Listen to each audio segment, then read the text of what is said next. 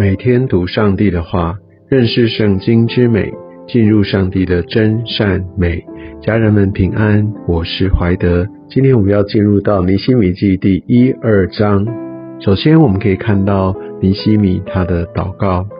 我们从这段经文当中，我们可以知道，呃，在这一章的最后，尼西米说明他的身份，他在职场上面，他的位分是做王九正的。那个时候，他是啊，在亚达薛西王的面前担任九正。九正是王的亲信哦，他主要的工作就是陪伴在王的旁边，来为着啊王来选酒。为着王来试酒啊，来倒酒，来陪王饮酒。来谈心，来做很多的这方面的一个服务，所以呢，需要是一个被王非常信任的人，才可以这样常常陪在王的旁边。而且我们都知道，在许多的呃宫廷的故事，我们读到哈，如果有人想要来毒害呃国王，其实就是透过在酒里面来下毒哦。所以酒政真的是一个呃需要被王非常呃信任的人来担当。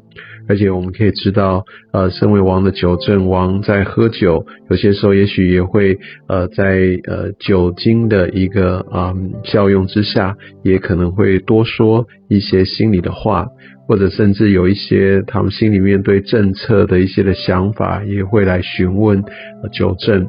所以酒正，我们也许。不只是把它想做，就是只是在倒酒，只是在服侍王。他其实有非常多来参与王的呃这些的决策，甚至很知道所有事情内幕的这样的一个机会。所以尼西米他是这样的一个位分，他的角色。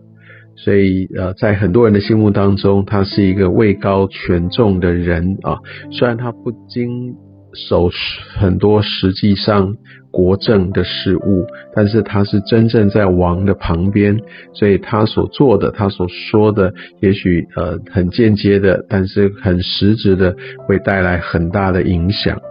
但是我们可以从今天的经文当中看到，尼西米并不是很留恋他所做的工作。哦，当在那个时候，他想到他的一个弟兄哈拿尼哦，那他就从犹大来，他就问这些人哈，这边所指的呃剩下逃脱的犹大人，这边指的是在于说当时呃被掳的犹大人当中，其实有少数逃脱，没有跟着一起被掳，而他们留在当地啊，那是指的这样的一群人，所以他们可能最清楚知道呃这么多年来所经历的所有的一切的。景况，那我们可以看到尼西米他在第三节这边所得到的一个信息，说那些被掳归回剩下的人，在犹大省遭大难，受凌辱啊。我想这个就是讲到在当时啊，在第一批来回到呃这个犹大来重建的人，他们一开始有建造，但是后来被陷害。就像我们在前一卷书《以斯拉记》所读到哦，那这整个修建的工程也延宕了相当的年日，一直到后来哦才可以重新的建造。那我想就在这样的一个时空背景当中哦，尼西米听到这样的消息，那我们可以看到他听到之后呢，他就坐下哭泣，悲哀几日哦，然后他就来到上帝的面前来祈祷。从尼西米的反应哦，跟他的行动，我想也给我们一个很深刻的提醒。其实基督徒哦，不是只顾着自己呃属世的生活，我们的成就啊，也不是只顾着自己属灵生命的增长，而是要对着神的国度，对着教会，对着教会的肢体们的一些的景况，我们需要关心，不可以坐视不管，认为自己好就可以了，绝对不是这个样子。然后呢，我们可以看到他因此他心里面真的非常的焦急难过。那他选择就是来到上帝的面前来进食祈祷，他是非常真心的来带到上帝的面前恳切的来祷告。他显然是神在呼召他，他心里面真的有很大的感动，看可不可以做一些什么样的事情。但是呢，他选择先祷告，再开始工作。所以我们可以在尼西米记看到，其实尼尼西米等于是一个职场的工作者、代职侍奉者，哦，他的一个对神呼召的回应。那神把他放在职场当中，但是他真的心里面所系的，其实是常常最让他挂虑的，就是上帝他的国，上帝他的圣殿。这种基督徒在这世界上，其实我们在这社会里，我们是有许多重要的工作要担当。但是我们是不是跟尼西米一样，心系着上帝的国度，心系着教会的发展？因为我们知道教会是耶稣基督的心腹，是神的心意。所以我想他在这边，他就开始来向神祷告、进食，来抓住神的心意。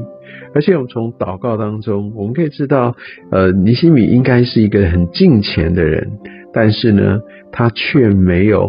说，哎，那是他们的事情，他们犯的罪。你可以看到第六节、第七节都是讲到我们犯的罪，我们所行的事迹，呃，是一切都是邪恶。所以你知道，当我们在为教会跟在为肢体祷告的时候，我们必须明白，我们没有理由、没有立场自命清高，我们也是罪人，我们需要自卑，我们也需要来到上帝的面前来认罪，我们需要跟他们连结在一起，因为我们其实互为肢体，我们是生命的共同体。所以我们也需要，因为呃明白也了解自己的身份，让我们更抓住上帝的应许来向他祷告。那我们也知道，在这样的一个同心祷告当中，更加的可以让我们一起进入到上帝的心意里。虽然犯了这样的罪，但是我们可以看到尼西米抓住那个应许，他知道当那百姓们如果归向上帝，来愿意回到他的诫命律法当中，所以。神神也要带他们回归，招聚起来。然后这边就讲到说，我们都是你的仆人，你的百姓，也是你所救赎的。我们可以看到尼西米，他对于自己的位分，对于他百姓呃周遭的这些同胞的位分，还有上帝的心意，以及上帝的诫命跟应许，他是非常非常清楚的。我们可以看到尼西米，他也是一个敬畏上帝的人。他透过祷告、交托、寻求上帝的心意，来求神为他开路。所以他可以在这边，呃，完全知道他之所以可以这样的亨通，都是因为上帝给他的恩典。但是他也知道这个位分是为着预备在关键的时刻，他要能够被神来呼召、来回应。所以我想，这整个第一章就为着接下来尼西米所要做的，就让我们有一个很清楚全盘的了解，也让我们可以看见尼西米他是如何的一个敬虔的人，而且我们可以看到在第二章接下来他非常的有策略的，当呃王来问起他的一些的需要的时候，其实在第二章的。整个时空背景已经是在第一章所写，他的一个呃，为着上帝的国度开始来祷告，大概已经有三四个月的时间。但他把握的时间点，他就把他所需要的，他所面对的，显然在这段时间，想上帝也启示他，但是他真的是一个做事很缜密的人，他来寻求需要有这样的一个许可。他需要有一段的可以离开皇宫的这样的一个时间，而且还可以很精准的，他已经事前有规划，告诉他需要离开的年日，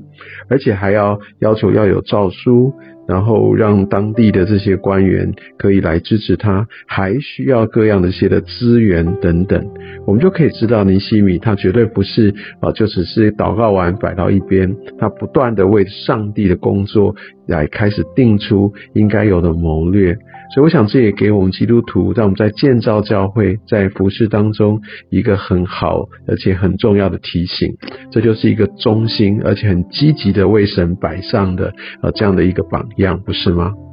最后在呃第二章的末了这十一节开始，我们可以看到尼西米啊，他到了当地，到耶路撒冷，他在夜间就开始来呃来巡视城墙，暗中仔细的查看，而且他没有大肆的来张扬，他先搞清楚所有的呃这些的状况，所以他是非常的务实，在一开始他还选择低调，但是该所有做的这些的事情，到后面我们可以看到都非常非常缜密的，然后非非常。迅速积极的来推动，他掌握情况之后，就来眺望，就来把意向还有执行的步骤等等，就来告诉这一些当地这些的民众，所以我们就可以看见，他也很坚持的，在很坚定的来抵挡这些呃仇敌对他的攻击跟嗤笑。像第一章、第二章真的非常的丰富，让我们知道尼西米敬畏上帝，而且他非常积极做事，有方法、有策略，而且他选择一开始就到前线去，来把每一个所需要观察的细节先搞清楚，那我们就可以知道为什么上帝会委任这样的人来带领百姓，来兴起，来重建他的城墙。愿上帝也透过今天尼西米他的回应、他的行动，来祝福光照我们前面的道路，让我们回应上帝对你我的呼召。